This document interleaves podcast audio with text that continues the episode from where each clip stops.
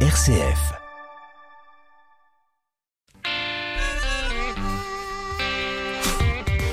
Bonsoir et bienvenue à toutes et à tous dans le 18-19 régional. Crise sanitaire et crise économique, crise diplomatique et nouvelle crise économique. Les entreprises sortaient à peine la tête de l'eau. L'offensive russe en Ukraine crée de nouveaux impacts sur les entreprises de la région. Zoom sur les petites et moyennes entreprises dans 10 minutes avec le président de la Confédération des PME avec nous ce soir. Un voyage au cœur de l'image cette semaine. Marie-Charlotte Laudier nous plonge dans le monde du film d'animation et dans l'animation notre région regorge de talents. Rendez-vous à 18h50 dans le deuxième épisode du feuilleton au studio de Foliascope à Saint-Péret près de Valence. Et puis votre rendez-vous d'actualité ce sera à 18h30 en compagnie de Charlotte Mongibaud. Bonsoir Charlotte. Bonsoir Corentin, bonsoir à toutes et à tous. quels sont les titres de l'actualité ce soir? À la une des restaurateurs heureux de se séparer du pass sanitaire qui n'est plus obligatoire depuis hier. Des serveurs et des clients ravis, on leur a tendu le micro à Annecy et à Chambéry. À la une également des automobilistes qui se mettent à l'éthanol face à la flambée des prix des carburants. On entendra comment convertir sa voiture pour faire des économies. Et puis on parlera des boutons d'alerte. C'est un nouvel outil qui aide les femmes victimes de violences conjugales et qui vient d'arriver dans l'un. On fera aussi le point sur votre météo de demain avec cette qualité de l'air qui risque de se dégrader à cause de cet épisode de particules de sable. Merci Charlotte et à tout à l'heure 18h30 pour le journal. Un reportage gourmand dans 5 minutes. On vous amène au fourneau découvrir la recette secrète de la pogne, spécialité 100% dromoise. Et on vous emmène pas chez n'importe qui, vous l'entendrez tout à l'heure dans 5 minutes. Et puis tout de suite, c'est l'heure du clin d'œil positif. 18-19, une émission présentée par Corentin Dubois. Et si sport et religion se rapprochaient Prenons à présent la direction de la Savoie pour le clin d'œil du jour. Et nous retrouvons Anne-Charlotte de Bec de Lièvre. Bonsoir. Bonsoir Corentin et bonsoir à tous. Et vous souhaitez revenir sur un événement marquant qui s'est déroulé ce dimanche à Courchevel. Tout à fait, vous n'êtes pas sans savoir que Courchevel et Méribel accueillent cette année les finales de Coupe du Monde de ski, les 25 meilleures skieuses et skieurs du moment qui s'élanceront à partir de demain et jusqu'au 20 mars sur les pistes savoyardes. Et ce ne sont pas moins de 25 000 spectateurs qui sont attendus. Alors, une répétition avant l'an prochain avec cette fois les championnats du monde de ski au même endroit. Ces événements qui sont euh, l'occasion pour les politiques, par exemple, de parler de leur territoire ou bien les collégiens d'aller rencontrer les sportifs. Et c'est ainsi que l'Église a proposé elle aussi sa participation par une messe qui a été célébrée. C'était dimanche dernier à l'intention des bénévoles et des participants à cette compétition justement. Et d'où est partie cette euh, proposition, Anne-Charlotte? Eh bien, c'est à l'initiative de la pastorale du tourisme et puis c'est bien volontiers que le comité d'organisation des finales s'y est associé. Alors, si le sport fédère, cette messe a permis ici de faire un pont entre tous. Perrine Pellen est la directrice du comité d'organisation une messe dite à, l'intention de tous les participants, hein, que ce soit les, athlètes, que ce soit les bénévoles, que ce soit euh, les médias ou le staff. Donc une pensée toute particulière et je trouve que dans le contexte actuel, euh, c'est quelque chose qu'on accueille très favorablement. Une célébration qui, revêt un, sens tout particulier, alors que la saison sportive a été très riche avec les Jeux Olympiques à Pékin, et puis également l'actualité avec euh, la guerre en Ukraine. La religion euh, joue ici son rôle de lion dans un lieu très particulier, la chapelle de Courchevel 1850, entièrement ouverte, imaginez une grande baie vitrée euh, sur les montagnes. Et alors comment cela s'est-il déroulé, Anne-Charlotte? Eh bien, l'équipe paroissiale ne partait pas de rien, habituée en effet à accueillir un public de touristes nombreux chaque hiver. Écoutez Nicolas Bonnet, c'est le membre de l'équipe paroissiale Saint-Bon Parenthèse. On a beaucoup de participation aux messes qu'on organise à Courchevel, que ce soit d'ailleurs euh, à Courchevel 1850 ou à l'étage en dessous, à Courchevel 1650. Euh, on avait encore 200 euh, personnes au mercredi des cendres. Là, il y a effectivement beaucoup de paroissiens, certes occasionnels puisqu'ils viennent quand ils sont présents en vacances sur la station, mais qui sont des, vrais fidèles et des pratiquants réguliers. Bon alors il faut être honnête, euh, ce dimanche pourtant le public n'était pas vraiment au rendez-vous. L'organisation de la célébration a pourtant, elle, fédéré bien au-delà des, habitués. D'abord au sein même de la paroisse, avec de l'aide qui était venue euh, des communes alentours, mais également dans le cadre sportif et puis même la, mairie qui s'est joint à, cette préparation. Une répétition finalement en vue des championnats du monde qui auront lieu l'an prochain. On écoute à nouveau Nicolas Bonnet. On montre une forme de dynamisme et d'association de, l'Église à quelque chose de fort dans la tête des gens, de, vivant, d'emblématique. Ce que je trouve aussi très intéressant, c'est que c'est une forme de répétition d'un événement beaucoup plus important pour l'année prochaine, qui serait une messe très solennelle où on pourrait effectivement là rassembler euh, pas mal des bénévoles, peut-être les moniteurs de la station. Euh, ça va être l'étape suivante et qui est assez excitante aussi parce que là, euh, on sera peut-être avec un événement d'une ampleur encore bien plus considérable. Alors si la participation à la messe de cette année n'a pas été à la hauteur de ce que l'équipe paroissiale espérait, cette initiative montre que l'Église souhaite être à des endroits où on ne l'attend pas. Et c'est ce clin d'œil que je voulais vous faire, Corentin. Merci beaucoup. Le rendez-vous est donc euh, déjà pris pour l'année prochaine. Hein. La paroisse se prépare déjà pour la compétition sportive de février 2023. Merci beaucoup d'avoir été avec nous, Anne-Charlotte. Nous prenons la direction de la maison Nivon à Valence, dans la Drôme, une institution pour euh, beaucoup de Valentinois. On s'est immiscé dans les cuisines de la boulangerie pour découvrir les secrets de fabrication d'un produit typiquement dromois, la pogne. Et c'est Dominique Cazotte, boulanger depuis 38 ans à Nivon, qui nous fait la visite au micro de Timothée Rouvière. Aujourd'hui, je suis à la maison Nivon de Valence où je rencontre Dominique Cazotte. Il est boulanger depuis 38 ans, depuis 1983 plus précisément. C'est lui qui s'occupe de la préparation de la pogne, un produit typiquement dromois que nous vous faisons découvrir aujourd'hui. Elle tient son origine des fêtes de Pâques. Les ménagères confectionnaient des brioches qu'elles cuisaient ensemble dans le four communal. On découvre avec Dominique les secrets de la fabrication. Ah bah, la première étape, déjà, c'est peser tous les éléments, les ingrédients qu'on a besoin. Et puis ensuite, euh, on fait tourner. Par contre, on a un pétrin, un vieux pétrin qui tourne, euh, qui a deux bras et qui a un pétrissage assez lent. Euh, je lance ma pogne à 2h du matin et là je viens de l'arrêter, c'est 6h20. Il y a des œufs, de la farine, du sucre, du beurre, du parfum et du levain. On va laisser reposer entre une demi-heure et une heure et ensuite on va la peser la bouler, c'est-à-dire diviser les, les, bâtons. Ensuite, on va aplatir, la tourner et la mettre en place et euh, mettre sur euh, planche. Ensuite, une fois que ce sera fait, ça va rester 24 heures à la lèvre et ensuite 24 heures de frigo avant de pouvoir cuire. L'autre spécialité euh, de Nivon, et c'est même leur petit secret, c'est le pétrin. Il est fait euh, tout en bois, il est situé euh, à l'arrière de l'atelier et il permet surtout de donner une aération à la pâte, une aération qui permet ensuite de modeler la pogne et de lui donner sa forme caractéristique. Il y a beaucoup de gens qui viennent voir le pétrin et qui prennent en photo parce que c'est vrai quelque chose qu'ils verront plus. Quoi. Si vous ne bichonnez pas le pétrin, qu'est-ce que c'est l'élément essentiel du début de la préparation hein? Bah, C'est comme tout, hein, je veux dire, comme une voiture, si on n'entretient pas, ça marche pas bien. Hein parce que là, il y a des bouts de pâte qui se collent un peu partout. Ah oui, oui. Non, mais après, il est nickel, là. Il ressentira, il sera propre.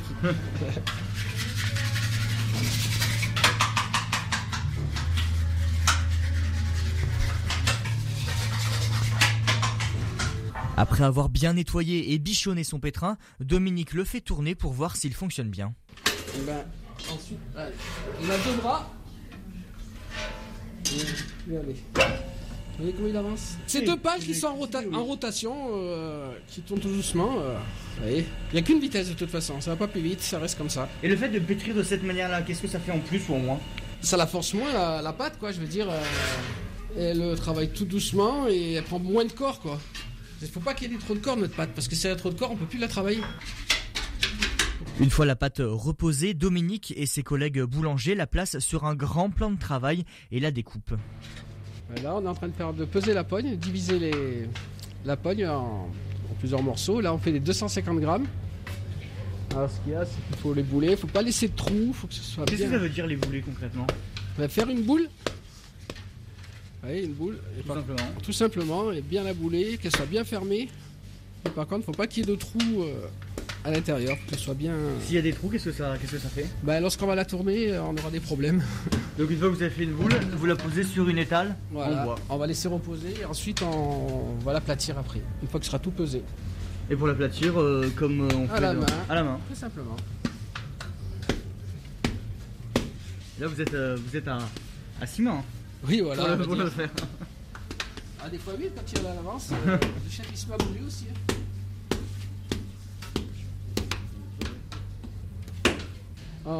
Et ensuite, on va l'aplatir, la pogne, pour pouvoir la tourner, la donner sa forme. Donc vous aplatissez à la main À la main, on fait un trou au milieu. Alors le but, nous, c'est ça. vous voyez, on va aplatir la poigne. Au milieu, on va y faire un trou. Et ensuite, on va pouvoir fermer comme ça. Et rassembler dessous par rapport au petit trou qu'on a pris. Et ensuite, bon là elle n'est pas le fait parce qu'elle est fraîche en plus. ensuite je la poserai sur mon papier. Vous voyez le fait qu'elle était cassée mm. Ouais, alors il faut resserrer, oui. Voilà, c'est pour ça qu'il faut que ce soit, qu'il n'y ait pas de trou dans, les, dans, dans la boule. Quand on l'aplatit, que ce soit uniforme. Et après ensuite nous on pose sur papier et après on l'arrange. Euh, Donc euh, maintenant elle a, une belle forme et après vous allez la mettre au four, c'est bien ça? Non, ensuite on va la laisser en lève 24 heures. Voilà, une fois qu'elle est levée, on la bloque au frigo 24 heures avant de pouvoir la cuire. La cuisson, ça dure combien de temps et à combien de degrés? Bah, Combien de temps C'est tout dépend. Euh, la, pogne aussi, le, poids de la pogne. À peu près, tu mets les, les 500 grammes, oui, c'est. 17 minutes à peu près à 200, 205 grammes. 200, et directement à la vente après? Après, oui. Ou vous mettez un petit peu de, sucre dessus non, non, non, non, non, directement à la vente.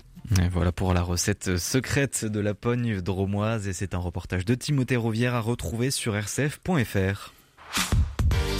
18-19, l'invité. Après la crise sanitaire, la guerre en Ukraine, guerre qui impacte directement les entreprises françaises mais aussi régionales. 2000 petites et moyennes entreprises du pays ressentent les conséquences de l'offensive russe à l'est de l'Europe.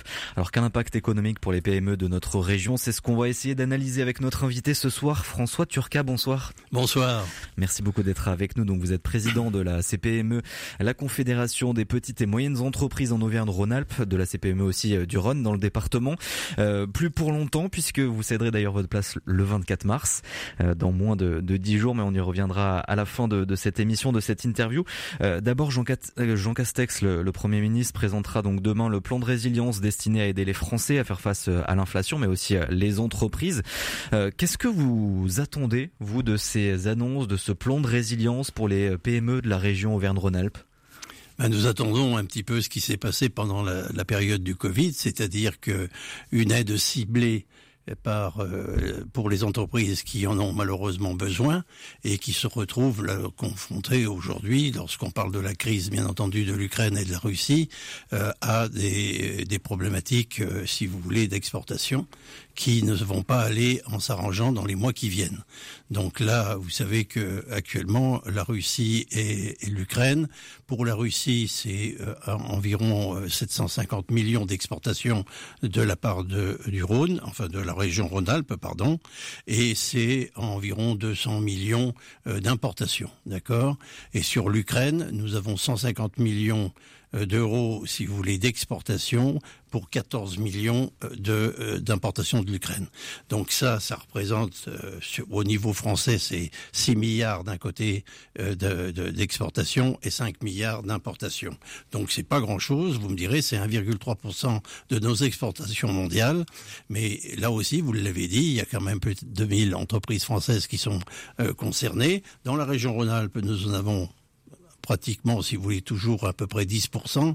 Donc vous voyez, ça fait 200, petites ou grosses, bien entendu. Sur les petites, bien sûr, ça peut avoir des conséquences incroyables parce que ça fait quand même de nombreuses années que la CPME, par exemple, et à titre personnel, euh, nous avons euh, des missions en Russie qui se sont bien euh, déroulées et avec lesquelles on a eu des satisfactions. Et c'est très difficile de pénétrer le marché russe.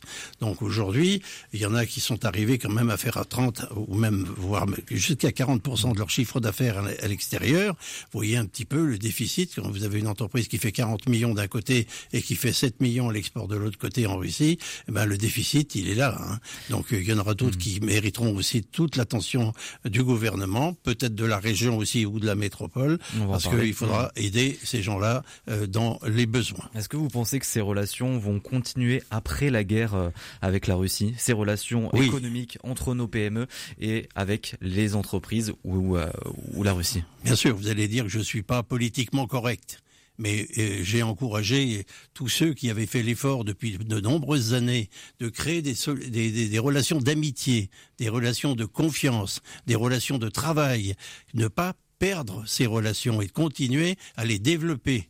Ils n'y sont pour rien pour la guerre, on n'est pas des en guerre, on n'a rien à voir avec cette guerre qui n'est pas de notre fait. On est contre toutes les guerres et en particulier celle-là parce que c'est l'Europe. Donc vous voyez bien que de ce côté-là, il y a un message que je dis haut et fort.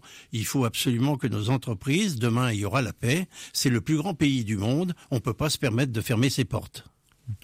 Euh, le, plan de résilience. Donc vous avez parlé euh, que vous attendiez des mesures ciblées. Euh, de quelles mesures ciblées on parle? Eh ben, Les mesures ciblées, si vous voulez, c'est les aides que peuvent apporter aujourd'hui l'État aux entreprises qui exportent. Le chômage partiel, par exemple. le chômage partiel, bien entendu. tout ce qui a été mis en place en fait pendant la durée du Covid, c'est c'est plus le même combat. Hmm. là, c'était un combat, si vous voulez, qui était, je dirais, sanitaire. Là, on va au combat économique. Donc euh, là aussi, ces entreprises, il faut leur laisser au moins le temps et l'oxygène nécessaire pour qu'ils puissent retrouver ailleurs les marchés qu'ils ont perdus. Donc on retrouve le même plan. Euh, on, on, parle du chômage partiel, on parle du PGE aussi, le, prix garanti par l'État. Ah bah bien entendu, ça aussi, euh, il y aura certainement des reports parce que tout est tout peut être lié. Hein. Mm. C'est cette baisse de revenus, si vous voulez, de la Russie ou de l'Ukraine, euh, qui ne sont plus dans les trésoreries des entreprises. Eh bien, il faudra les compenser. Donc là, si on peut allonger ou revoir le, un PGE export, par exemple, eh ben ça, il sera bienvenu. Je pense qu'actuellement, on discute à Paris et à Bercy surtout de ces, toutes ces mesures. Et si le Premier ministre, le, Monsieur Castex, a la, gentillesse de nous écouter, et surtout Bruno Le Maire, qui est pas défavorable aujourd'hui hein, de faire euh, pour ces entreprises un effort particulier, parce que pour nous, le commerce extérieur est quand même quelque chose de très important dans notre PIB euh, de, de France. Hein. Et les PGE donc euh, qui ont été soumis durant la, la, crise sanitaire vont être commencés tout juste à être remboursés. ça veut dire s'endetter encore plus. On repart vers plus S'endetter encore plus ou simplement encore différer de quelques, de quelques années hein, ou deux années pour permettre de souffler. Vous voyez, on ne demande pas de se réendetter parce que sachez qu'il y a eu 700 000, 750 000 en PGE en France.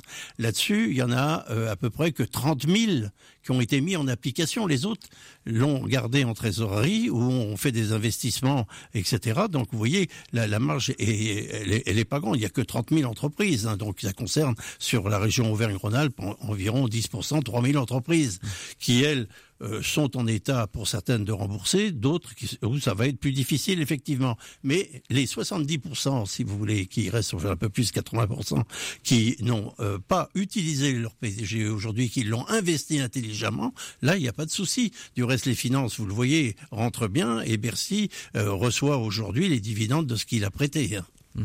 Euh, parmi euh, les grosses explosions de prix durant euh, cette inflation, il y a le prix du carburant qui est assez énorme, hein, et notamment pour les entreprises qui, bah, les gros rouleurs, on parle des, gros rouleurs qui sont totalement impactés par ça. C'est le cas aussi dans la région. Là, vous avez des gros rouleurs en PME qui souffrent, qui sont obligés de restreindre leur activité, voire de stopper leur activité. Alors stopper, non, heureusement pas encore.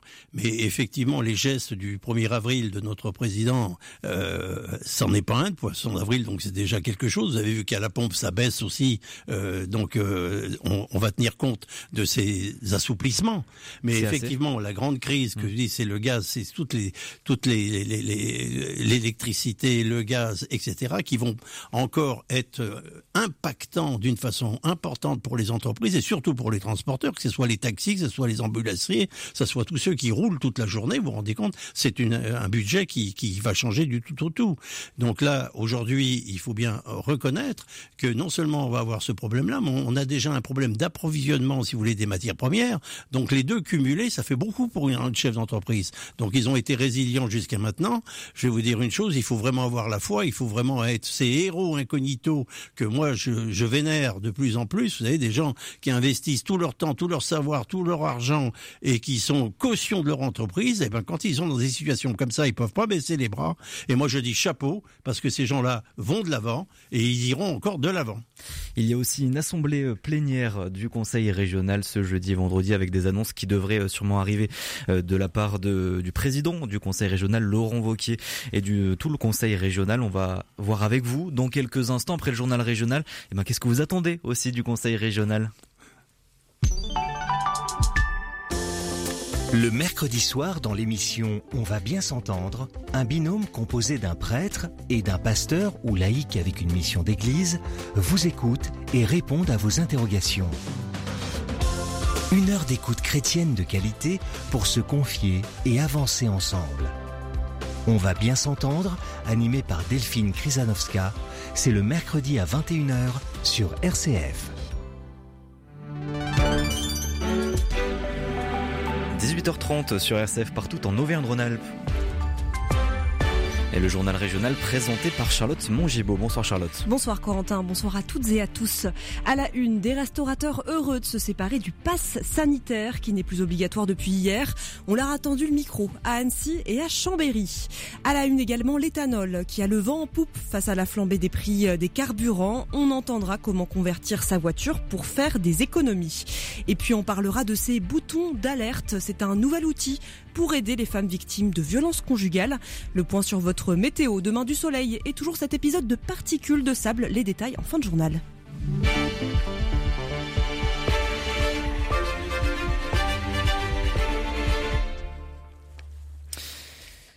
Depuis hier, plus besoin de passe sanitaire. Venez donc comme vous êtes pour aller voir, boire un café, pour aller déguster un steak frites en salle ou en terrasse, un vent de liberté pour les restaurateurs et bien sûr pour les clients. Notre reporter Anne-Charlotte de Bec de Lièvre s'est mise à table ce midi dans les rues d'Annecy et de Chambéry. Les clients étaient au rendez-vous entre soulagement et résignation. Enfin, enfin on arrête. On va le gérer comme la grippe ou comme euh, on est quand même un peu immunisé en France, je pense maintenant. Ouais. Bah, ça fait plus de liberté pour certaines personnes, surtout ceux qui ne sont pas vaccinés.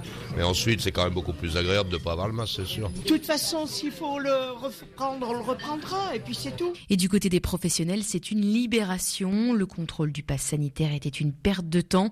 Elias est responsable de salle. C'est un gain de temps incroyable parce qu'on perdait enfin, beaucoup de temps à contrôler les passes sanitaires et ça nous faisait perdre une certaine clientèle de ceux qui voulaient pas être vaccinés. Et euh, du coup, les gens sourient, euh, ne portent plus le masque. euh, Enfin, c'est cool. Contrôler le pass, c'était aussi une vraie contrainte pour Romain, directeur d'un bistrot. Le premier contact avec le, client ne se fait- fait pas par un contrôle. C'est sûr que c'était quelque chose qui nous déplaisait un petit peu de le faire parce que ce n'est pas notre rôle en tant que restaurateur, en tant que commerçant. Nous, on n'est pas là pour contrôler les gens, pour faire entre guillemets euh, la police, quoi. C'est pas notre métier principal. Et aussi le fait qu'on n'ait plus le masque euh, est très plaisant pour nous, euh, restaurateurs et commerçants, pour pouvoir voir le, le sourire des gens, quoi. Reste plus maintenant qu'à attendre la fin de la semaine pour s'assurer que les clients sont bien de retour. Et plus de passe sanitaire non plus dans les stations de ski. Mais sur le front du Covid, tous les indicateurs ne sont plus au vert. Le nombre de nouveaux cas de Covid-19 remonte timidement, une tendance qui pourrait inquiéter à l'heure de laisser tomber les masques. Mais comment expliquer cette reprise? Florence Lapica, présidente du syndicat des médecins généralistes en Auvergne-Rhône-Alpes. Peut-être quand même euh, une baisse des euh, mesures barrières. hein. C'est vrai, depuis quelques semaines euh, où progressivement euh, les gens se sont mis à ressortir et à utiliser moins les mesures barrières, c'est vrai. Bon, il y a un, rebond qui peut s'expliquer par ça et qui peut-être n'ira pas plus loin que ça. Et en tout cas, c'est ce que l'on espère. Je crois qu'il faut garder en tête euh, le fait de remettre un masque et de bien respecter les mesures barrières lorsque l'on est soi-même malade, puisque lorsque l'on met un masque, on protège les autres. Donc, euh, il faut vraiment se dire que lorsque l'on a euh, des signes de rhino, de rhinite et de tout, il faut absolument mettre un masque, a fortiori lorsque l'on va voir des personnes fragiles. Et donc, je crois que c'est vraiment avoir ça en tête et peut-être sur tous les mois qui arrivent et peut-être que ce sera quand même une bonne habitude que de dire, ben tiens, je vais euh, en maison de retraite voir euh, grand-mère, eh bien, je mets un masque parce que je me demande si euh, mon fils n'avait pas une rhino. Et je crois qu'il faut vraiment faire plus attention, se protéger lorsque l'on a euh, peur de développer ce genre de symptômes et lorsqu'on se dit, tiens, peut-être que j'ai euh, un petit quelque chose qui se développe. Florence Lapica, présidente du syndicat des médecins généralistes en Auvergne-Rhône-Alpes. Et un premier foyer de grippe aviaire a été identifié dans notre région. 18 000 canards de Kézac dans le Cantal ont été abattus hier.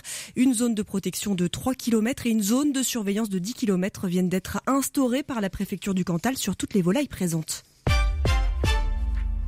C'est au tour du groupe Michelin de suspendre ses activités en Russie en réponse à la guerre en Ukraine. Le manufacturier auvergnat met à l'arrêt son usine de Davidovo en Russie et arrête ses exportations vers le pays. Les ventes du groupe ne représentent que 2% de son portefeuille global et 1% de sa production mondiale de pneus. Cela fait maintenant 20 jours que la Russie a envahi l'Ukraine. 3 millions de personnes ont dû fuir les combats et des dizaines de réfugiés arrivent chaque jour dans notre région comme en Haute-Loire. Direction à présent le plateau du Haut-Lignon. 71 personnes y sont logées, dont une majorité de mères et d'enfants. Ils sont dans des familles d'accueil, des gîtes, des maisons secondaires. Ces familles sont à la fois autonomes mais aussi accompagnées par les bénévoles de l'association SOS Famille d'accueil. Sa présidente Sylvie Chamard elles sont plus ou moins autonomes parce qu'on a essayé de faire un peu planète satellite. Enfin, on a mis plusieurs familles autour de chaque accueilli. Elles vont jouer un rôle d'accompagnement. Donc il y a eu des propositions d'apprentissage du français. Donc il faut se réunir à la Costette euh, tel jour. Donc les familles vont amener ces familles à la Costette. Ensuite, pour venir à la boutique alimentaire qu'on vient de créer, donc chaque semaine, ces familles autour vont amener pour se servir dans la boutique alimentaire. Et puis bien sûr, nous avons fait des déclarations euh, en mairie, qui elles-mêmes ont fait des déclarations en préfecture pour pouvoir ensuite scolariser les enfants. Voilà, on sait que ça va être peut-être sur du long terme, malheureusement, et on, on est en train d'organiser tout ça. Sylvie Chamard qui a lancé des appels sur les réseaux sociaux pour recueillir des denrées alimentaires, des poussettes, des produits d'hygiène.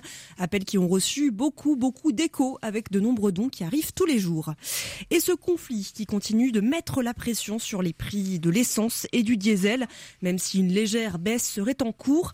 Résultat, les automobilistes se mettent à reprogrammer leurs véhicules en les convertissant à l'éthanol, le 85, un biocarburant issu d'un mélange entre produits agricoles céréaliers avec une part d'essence. Alors les prix augmentent tout de même, mais beaucoup moins vite. Romain Serron est dirigeant de la société Puissance Injection qui reprogramme des véhicules à Beno dans l'Ain.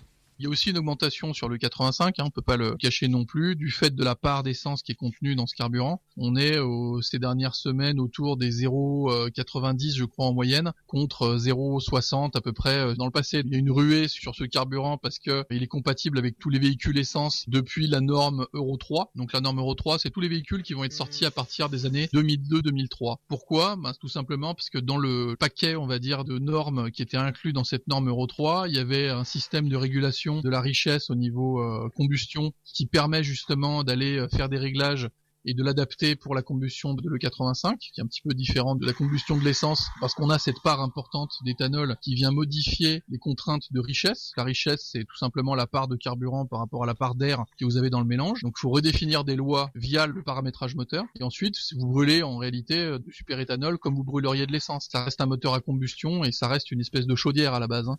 Et comptez entre 500 et 900 euros pour convertir votre voiture à l'éthanol. Et puis cette hausse des prix des carburants qui vient s'ajouter aux pénuries de matériaux et fragilise toujours plus le secteur du BTP. Les professionnels du bâtiment demandent l'aide des pouvoirs publics. D'abord pour que les pénalités de retard ne soient pas infligées et ensuite que des clauses de révision de prix soient possibles. Selon Cécile Gruet-Laforme, la présidente de la fédération du BTP en Dromardèche, les entrepreneurs peinent à être livrés. Aujourd'hui, on peut dire qu'il y a des difficultés sur tous les matériaux tous les matériaux sont en souffrance, le bois, euh, les aciers, hein, puisque avec les, aciéristes là, en Russie, euh, les, les, aciers, tous les matériaux. Je ne peux pas vous en citer un par exemple parce que c'est vraiment, euh, c'est vraiment tous les matériaux, c'est du général. Donc c'est pour ça qu'on est quand même très en souci. Aujourd'hui, on a quand même des entreprises qui parlent de ne pas prendre des marchés qu'ils avaient pris il y a quelque temps parce qu'ils ont peur de ne pas s'en sortir. Et il y a des entreprises qui disent il vaut mieux qu'on ne travaille pas plutôt que de travailler, tellement on va avoir un coût considérable de construction. Cécile Gru à la forme, la présidente de la Fédération du BTP en Dromardèche. Première distribution des boutons d'alerte pour les femmes victimes de violences conjugales. Ce sont de petits boutons que l'on peut accrocher à une bretelle de soutien-gorge, à un pendentif, à un sac et qui permettent d'alerter très discrètement des proches, de géolocaliser et d'enregistrer ce qu'il se passe. Ils permettent ainsi de, de ne pas être vus par son agresseur et c'est cet outil que la région Auvergne-Rhône-Alpes veut développer pour faire reculer les violences faites aux femmes. 1000 boutons d'alerte doivent être distribués et déjà 200 ont été remis à l'AVEMA France Victimes dans l'Ain. Son responsable Jean-Pascal Thomasé. Ces 200 boutons vont être bien évidemment donnés, sont en train d'être distribués à des femmes victimes que nous suivons. Alors ils ne sont pas donnés, c'est vraiment un accompagnement qu'on met en place sur six mois avec ces femmes et avec l'idée que ce bouton, c'est pas un stylo qu'on donne ou un gadget ou un agenda qu'on donne, c'est vraiment un accompagnement qu'on met en place et avec l'idée que dans six mois, un nouveau point sera fait en fonction des accompagnements, des rencontres et de l'évolution des procédures qui sont en cours avec ces femmes victimes de violences conjugales pour que ce bouton éventuellement nous soit remis euh, si la situation est apaisée ou si la situation des propos recueillis par Xavier Jacquet. Et on continue ce journal au bord de l'eau avec le nouveau plan pêche de la Haute-Savoie. Un plan pour préserver la biodiversité. Et parmi les axes forts développés, il y aura la rénovation thermique et énergétique des piscicultures. Les précisions de Martial Sadier. Il est président du conseil départemental de Haute-Savoie. Il va permettre de remettre de la population, mais pas n'importe quelle population. Puisqu'en fait, le département va financer la modernisation de pisciculture où on fait de la reproduction de souches locales, de souches autochtones. Donc ça veut dire qu'il y a eu une sélection, il y a eu une préservation du patrimoine génétique de poissons qui sont historiquement présents en Haute-Savoie. Et euh, ils sont développés dans des piscicultures et ces piscicultures ensuite vont les déverser dans les lacs et les rivières. C'est ça qu'on va financer parce que ces piscicultures, elles sont en bout de course.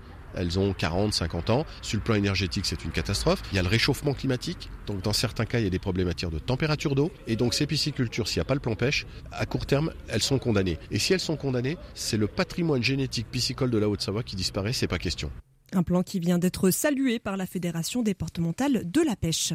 Et toujours dans les montagnes, la saison du ski de printemps vient d'être lancée. Des dizaines de refuges viennent d'ouvrir leurs portes dans les Alpes, un peu plus tôt que d'habitude face à l'engouement cette année pour le ski de rando.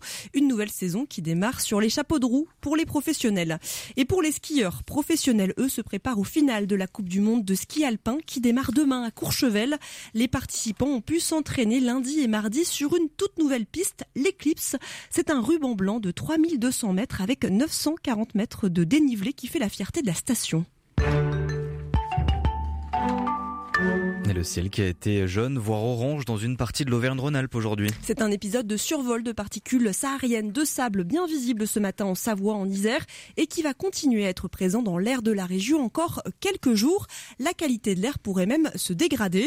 Votre météo, demain les températures seront toujours très printanières, un ciel voilé mais ensoleillé. Il fera demain matin 9 à Annecy, 10 à Grenoble et à Moulins, 14 à Bourg-en-Bresse et l'après-midi, 18 à Privas, 20 à Grenoble et 21 à Clermont-Ferrand. Merci beaucoup Charlotte Mongibaud, on vous retrouve demain à 18h30, toujours pour le journal régional.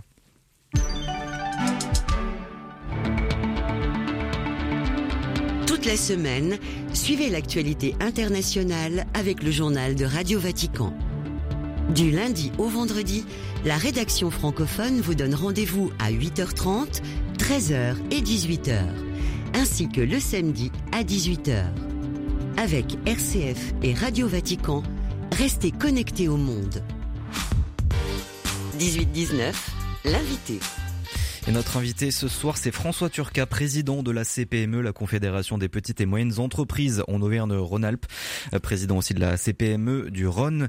Euh, François Turca, pour qu'on comprenne bien euh, les, PME aujourd'hui avec euh, cette nouvelle crise, euh, après la crise sanitaire, cette crise économique liée aux sanctions qui ont été faites envers la Russie. On vous nous avait parlé tout à l'heure des conséquences liées à l'exportation, à l'importation sur nos PME en Auvergne-Rhône-Alpes, environ 200 PME.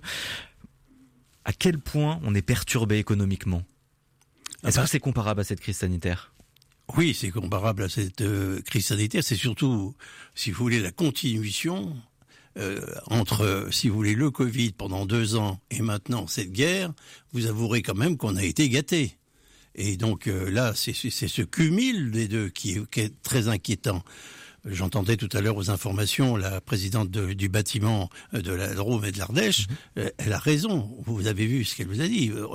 on est entouré, si vous voulez, par un, environnement qui est terrible. Hein. Les augmentations d'électricité, du gaz, de l'aluminium, du fer, du bois, euh, pour les engrais, les animaux, pour les fermiers, pour les boulangers, avec la farine. Vous vous rendez compte, on est dans un état euh, aujourd'hui, de, de, résilience totale. Et Dieu sait qu'on a eu le Covid avant qui nous a permis de déjà de prendre des coups et d'être solide aujourd'hui. Et là, on s'en sortira, il n'y a aucun problème, parce qu'on ne peut pas perdre, je vous l'ai dit tout à l'heure, les chefs d'entreprise qui ont investi tout leur argent, qui sont caution, c'est pas des gens qui baissent les bras. Mais seulement, il faut un certain temps pour qu'on puisse réagir, qu'on puisse se retourner, qu'on trouve d'autres pistes de développement. Donc tout ça, bien entendu, ça travaille les chefs d'entreprise. Et croyez-moi, le matin, quand le chef d'entreprise se réveille, se rase devant le, euh, sa glace et il se dit avant toute chose, comment je vais faire pour maintenir mon chiffre d'affaires, comment je vais faire pour maintenir les emplois euh, que j'ai chez moi? Et croyez-moi, c'est quelquefois pour eux très dur de se lever le matin. Hein. Et l'État, à travers euh, son Premier ministre Jean Castex, annonceront donc demain un plan de résilience pour soutenir les entreprises. Il y a aussi le Conseil régional qui se réunit jeudi et vendredi en assemblée plénière. Est-ce que vous attendez des, des, mesures fortes de la part de Laurent Vauquier et de toute sa majorité également jeudi? Oui, on a la chance d'avoir un président de région qui est très dynamique et qui sent bien les choses. Donc vous savez qu'il y a déjà le plan de relance. Le plan de relance, on demande simplement qu'il y ait un plan, de relance aussi pour l'export. Vous voyez, donc euh, on, lit tout ça. Et puis vous avez aussi un autre fonds qui a été créé par la région et qui permet, si vous voulez, aux ETI ou aux petites entreprises de devenir des ETI. Donc tout ça mélangé et je dirais à côté des aides supplémentaires de l'État, pourront nous permettre, si vous voulez, de voir venir. Et surtout, ce que j'aime dans la région aujourd'hui, c'est qu'il y a une réactivité sur le besoin. Vous l'avez vu, on a été quand même une des régions pilotes dans ce mmh. domaine sur la réactivité. Mais là, qu'est-ce que vous attendez? À quel point vous serez déçu euh, sur euh, certaines mesures si des mesures ne sont pas annoncées par Laurent Wauquiez? À quel point vous serez déçu Eh ben, écoutez, d'abord, on n'est pas déçu parce qu'on sait qu'on va nous écouter. Donc, j'imagine même pas une minute qu'on peut être déçu. Il va falloir faire des admirations, il va falloir qu'on fasse des compromis, ça certainement. Mhm. Mais au moins, on sait qu'on aura une oreille attentive. Donc, moi, euh, aujourd'hui, je vous dis, le plan de relance est déjà la base même de la politique de la région Rhône-Alpes-Auvergne. Et puis, je peux vous garantir que les fonds qui ont été levé par la région pour permettre aux PME, PMI de se sortir et de grandir vont être aussi très importants. Hmm. Et je pense que notre ami euh, le président Vauquier euh, fera une déclaration sur à, la suite de la plénière pendant Madine PME, donc jeudi prochain et on en parlera justement de, de, cet événement. Mais j'aimerais revenir aussi sur votre euh, une autre casquette que vous avez, François Turquin, puisque vous êtes euh, consul euh, de Russie, honoraire de Russie en Auvergne-Rhône-Alpes. vous appelez toutes ces entreprises, malgré euh, aussi cette euh, crise sanitaire, euh, malgré le contexte, vous appelez les, entreprises de la région à arrêter toute discussion, tout échange commercial aussi avec la Russie? Non, je vous l'ai dit, moi je suis pas partisan. Bon, des groupes comme Michelin, etc., ont, ont tellement d'importance dans le monde qu'ils peuvent se permettre. Lorsque vous avez investi pour une société, une petite PME ou une PME moyenne, vous avez investi pendant de nombreuses années pour un correspondent aux normes du pays, donc de la Russie ou de l'Ukraine, pour, si vous voulez, faire des liens d'amitié avec des Russes qui n'ont rien à voir avec la guerre, qui développent leurs exportations, leurs chiffres d'affaires et indirectement qui créent des emplois en France.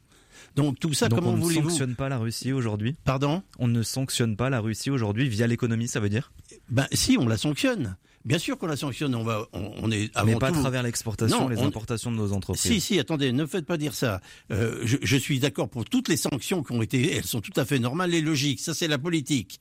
Mais je vois pas pourquoi je dirais à des gens qui sont des chefs d'entreprise, arrêtez tout contact du jour au lendemain, vous êtes amis avec quelqu'un, qui soit russe, qui soit ukrainien, ou etc. Parce qu'il y a la guerre et oui, ils sont pour rien, vous arrêtez une discussion, vous voulez plus leur parler? C'est pas comme ça qu'on veut. Je suis. qu'on garde ce contact. Ben bien sûr qu'on garde. Moi, je parle pas qu'on développe. Je garde le contact. Et je suis quand même ici dans euh, la radio quand même qui est en France celle du Vatican. Euh, je pense qu'il est permis aux grands de pardonner. Donc aujourd'hui, s'il vous plaît, son prochain, il existe partout. Est-ce que au consulat vous avez été euh, euh, témoin aussi de, victimes d'agressions de, certains euh, ressortissants russes? Est-ce que vous voyez des Russes arriver davantage aussi de, Russie en ce moment avec les problèmes économiques bien sûr Oui, bien sûr, bien sûr, bien sûr. Il y en a, vous avez déjà déjà 350 jeunes qui ont plus les moyens de payer leur loyer et de se nourrir parce qu'ils en reçoivent plus d'argent. Croyez que c'est pas déjà un souci? Donc le deuxième des choses, il y en a qui refusent cette guerre et vous avez vu que en Russie malheureusement aujourd'hui aujourd'hui, ça bouge aussi. Les oligarques bougent aussi. Donc automatiquement, il y aura un flux de Russes qui ne veulent pas s'identifier à ça. Mais euh, moi, mon rôle, et vous avez bien fait de dire honoraire, je ne suis pas un consul ni un consul général appointé par le gouvernement russe. Moi, c'est à mes frais, je suis bénévole et j'aide simplement à la transmission des problématiques, si vous voulez, des Russes qui sont en France vis-à-vis des autorités françaises. Euh, est-ce qu'il peut mettre, est-ce qu'il peut être mis en place un, réseau de coordination entre les entreprises aussi, puisqu'on voit beaucoup d'entreprises de la région qui qui s'engagent pour aider les Ukrainiens, réseau de solidarité. Est-ce que euh, c'est le rôle aussi de la CPME bah, le, rôle de la CPME aujourd'hui encore. Coordonner je, je, je, participais et je participe euh, financièrement à, l'envoi de 25 camions en Ukraine avec l'association la, GIPS et avec Bioport. Je peux vous garantir qu'on aide les deux et j'aiderai autant les Russes que les Ukrainiens. Hmm. On va parler quand même, euh, avant de terminer cette interview, de cet événement jeudi prochain, jeudi 24 mars, qui sera donc votre dernier jour en tant que président de la CPME en, Auvergne-Rhône-Alpes. Non, parce que j'arrête le, 31 juin. Hein. En tout cas, vous allez, euh, vous allez annoncer, le nouveau, président, tout à fait. Rhône-Alpes euh, au niveau de la, CPME, un, événement donc qui rassemble toutes les CPME, toutes les PME, pardon, petites et moyennes entreprises en Auvergne-Rhône-Alpes. Toutes les CGPME, vous avez raison, hmm. puisque c'est chaque département a une CGPME et c'est les 12 départements qui seront présents. Et ça sera ce jeudi, euh, le jeudi prochain, 24 mars, à Eurexpo à, à Lyon. Euh, vous annoncerez donc le nouveau président. Ce sera quelqu'un de votre équipe Oui. Est-ce que vous avez déjà décidé euh, personnellement de, qui ce sera? Ah, ça, va se faire comment là? Là, je suis pas hmm. dans un pays où je décide seul. Hmm. Il y a un conseil d'administration mais j'ai obtenu de ce conseil d'administration une, humanité, une humanité de, de, façon à ce qu'il n'y ait pas de surprise. Et c'est quelqu'un que euh, qui fera l'unanimité avec euh, euh, tous ces conseils d'administration et puis avec les autorités, vous verrez quelqu'un de très bien. Quelqu'un qui a déjà un rôle au sein de la CPM. Oui, oui, euh, je ne vais pas vous le cacher puisque c'est quand même maintenant connu à peu près tout le monde. C'est Franck Monstris, mm. mon secrétaire général, qui a créé son entreprise il y a deux ans et demi maintenant, qui marche très bien, dans une euh, laiterie, yaourterie, etc. Et qui est tout à fait légitime pour prendre ma succession, avoir passé 26 ans avec moi quand même. Hein. Et quel sera sa, euh, son, son, nouveau mandat, en tout cas l'orientation que ça va prendre un petit peu ce, nouveau mandat? Je lui laisserai le soin de le faire, mais en tous les cas, je peux vous assurer qu'il sera entouré d'une équipe formidable. Hein, une équipe de trois euh, vraiment brillants chefs d'entreprise euh, qui seront présentés eux aussi ce jour-là de telle manière à ce qu'il y ait une taxe force de la CPME comme jamais on l'a trouvé tant que j'ai été ici. Là maintenant, c'est l'avenir qui va être construit par eux et pour eux. Et donc ce sera votre dernier grand rendez-vous euh, au sein de la CPME en tant que président. François Turca, vous prendrez la parole d'ailleurs à 11h30 le 24 mars à Eurexpo euh, à Lyon. Il y aura aussi Laurent Wauquiez, le président de région. Merci beaucoup d'avoir été avec nous François Merci à vous. 18-19, le feuilleton de la semaine. Savez-vous comment on fabrique un film d'animation? C'est ce qu'on vous propose de découvrir cette semaine dans le feuilleton de RCF. Dans le deuxième épisode de ce feuilleton, on retourne à Saint-Péret, près de Valence, dans le studio Foliascope, où encore 40 euh, personnes travaillent sur un prochain film consacré à Léonard de Vinci, The Inventor. Le film est réalisé en stop motion, une technique qui utilise des objets réels dotés de volume, comme dans l'étrange Noël de Monsieur Jack. On retrouve Marie-Charlotte Laudier avec le dirigeant de Foliascope on a la chance avec euh, The Inventor, donc le, film sur Léonard de Vinci, d'avoir un réalisateur-auteur qui est Jim Capobianco, à qui on doit euh, Ratatouille, qui est un, vétéran de Disney Pixar, qui a travaillé sur Le Roi Lion, sur Mary Poppins, et euh, il nous a fait confiance. Mais c'est une grande aventure et pour cette grande aventure, on a besoin aussi d'un co-réalisateur français qui connaît extrêmement bien la technique, le design et surtout qui, qui est un formidable auteur réalisateur, c'est Pierre-Luc Grangeon. Pierre-Luc Grangeon, bonjour. Bonjour. Sur quoi travaillez-vous en ce moment? Euh, bon, On est en plein, euh, une pleine fabrication. Là, ça fait déjà plusieurs mois qu'on travaille tous ensemble à fabriquer à la fois les décors, euh, les accessoires, les marionnettes, les costumes. Donc tout se fait en parallèle dans plusieurs départements. Donc moi je suis un peu là pour euh, vérifier euh, que tout se passe bien dans chaque département et aussi pour faire la connexion avec Jim qui lui reste aux États-Unis pour l'instant. Il va bien venir de temps en temps, mais donc tout en n'étant pas là, il est quand même très présent. Tous les soirs, on a des, des, Skype avec lui pour échanger, pour lui montrer ce qu'on est en train de faire et pour qu'il nous valide ou non les propositions qu'on fait.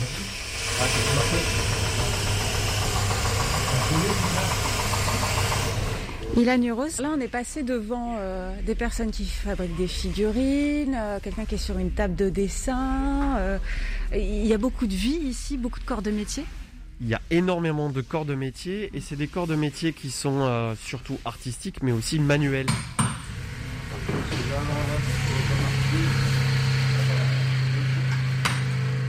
Là, on se dirige vers l'espace construction pour créer les décors. Donc, euh, Pierre-Luc Grandjean, le, co-réalisateur, et puis notre équipe de designers ont créé des décors. Ces décors-là, ensuite, ben, il faut les créer en volume, puisque la spécificité de Foliascope, c'est de tourner en stop motion. Donc, on crée des décors réels, on utilise des acteurs réels, mais tout en petite taille. Donc on a tout un corps de métier de menuisiers, euh, de, créateurs de décors qui ont beaucoup travaillé pour le théâtre ou l'opéra.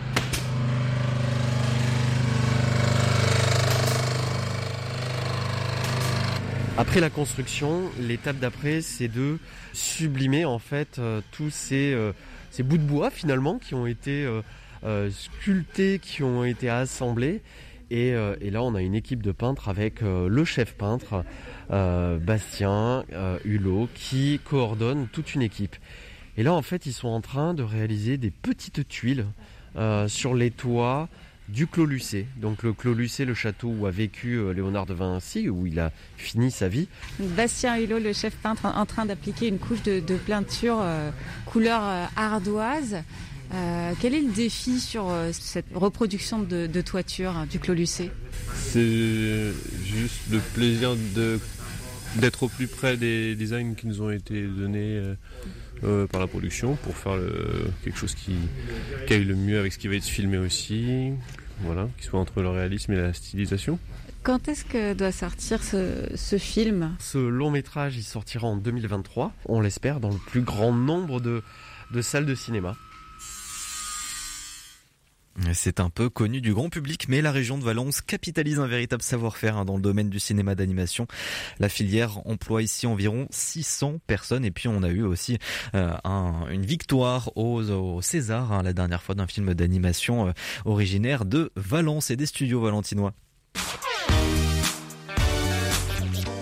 Et on vous propose de terminer ce 18-19 avec la pop électro de Léonie Pernet, batteuse et pianiste de formation. Léonie Pernet est néanmoins happée euh, très jeune par le désir de composer.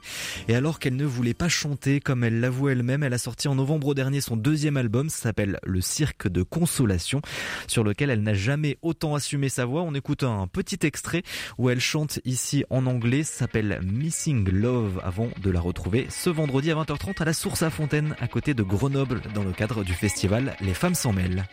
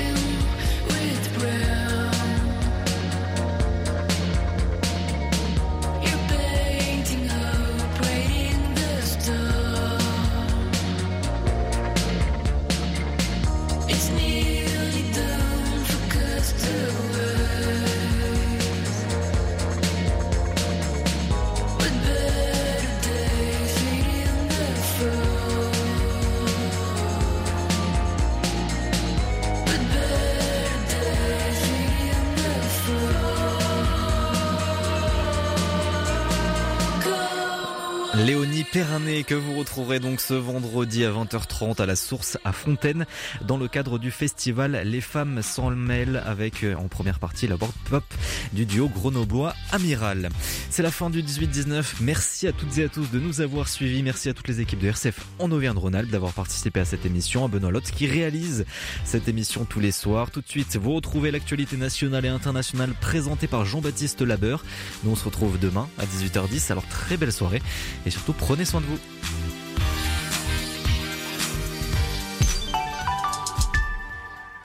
Ils sont au cœur de l'actualité, ils sont les invités de la matinale RCF.